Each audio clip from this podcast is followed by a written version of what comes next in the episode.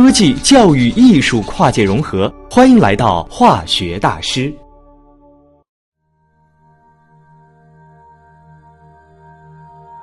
爱护水资源，蓝星上的生命之源。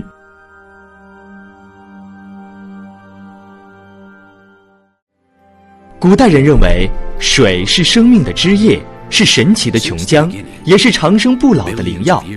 的确，从数十亿年前这个星球有生命起源开始，就始终与水息息相关。老子曾写出了“上善若水，水善利万物而不争，故几于道”。水占据着地球表面约百分之七十的面积。从外太空看，地球就像是一颗蓝星一般。而有趣的是，在很多哺乳动物体内，它的比例同样是百分之七十。毫无疑问，人类和地球都离不开这种神奇的液体。可随着工业文明的诞生，人口急速增长和自然生态环境的破坏。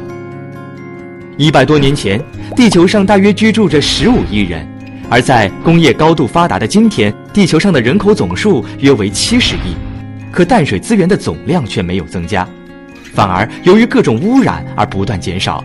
人口的骤增就意味着人均水量的骤减，因此节约水资源迫在眉睫，提高水的利用效率不失为一个好的方向。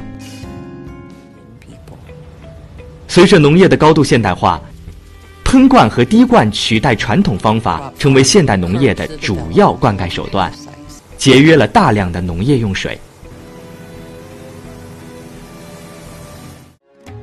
更多大片式课程、中考提分秘籍，尽在微信公众号“化学大师”。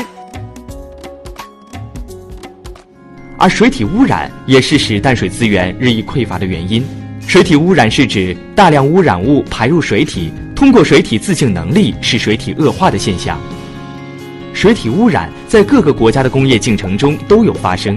泰晤士河曾经臭气熏天，日本发生骇人听闻的水俣病事件，中国太湖蓝藻大爆发，这都是我们肆意排放工业生活污水的罪证。这不仅影响工农业、渔业生产，破坏水生态系统，也会直接危害人体健康。中国著名的癌症村中就有许多是因为饮用水的问题，因此防治水体污染已成为重中之重。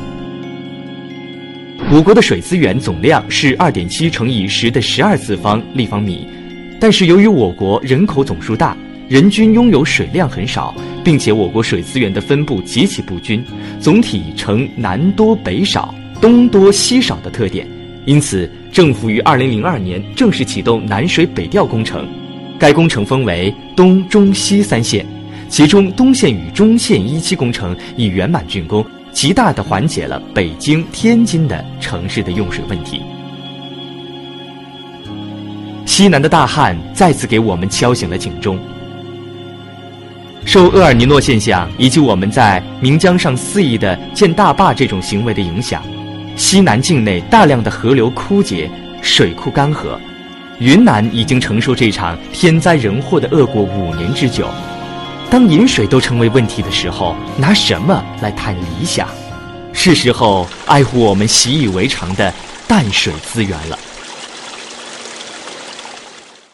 点击微信右上角加号，选择添加朋友，输入“化学大师”，关注即可获取更多免费课程。化学大师，格物致知。下节课见。